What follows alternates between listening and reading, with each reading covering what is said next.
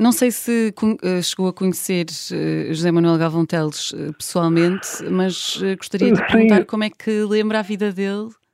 Sim, cheguei a conhecê-lo pessoalmente, tive a ocasião de o, o encontrar uma ou duas vezes.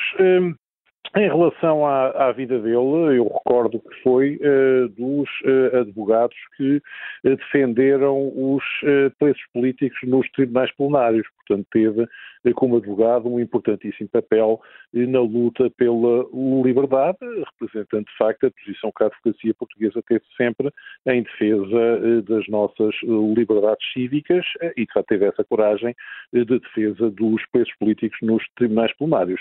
Deve dizer-se que logo a seguir ao 25 de Abril, integrou eh, a primeira delegação eh, que foi à prisão eh, solicitar a libertação imediata de todos os presos políticos que veio a ser conseguida de facto e, portanto, teve um papel muito decisivo. Teve também um papel muito decisivo em termos políticos, porque integrou as delegações relativamente à descolonização, portanto, permitindo, neste caso, que a descolonização se viesse a, a fazer e, eh, como, eh, e teve também um papel importantíssimo na eh, fundação de uma das mais importantes sociedades de advogados do nosso país, em relação à, qual tinha uma intensa atividade, designadamente no quadro da arbitragem e do contencioso, ao qual se dedicava muito e precisamente por isso recebeu a medalha de honra da Ordem dos Advogados em 2010 e recentemente, em 2022, o Sr. Presidente da República condecorou com a Ordem da Liberdade. Portanto, trata-se de uma figura extraordinária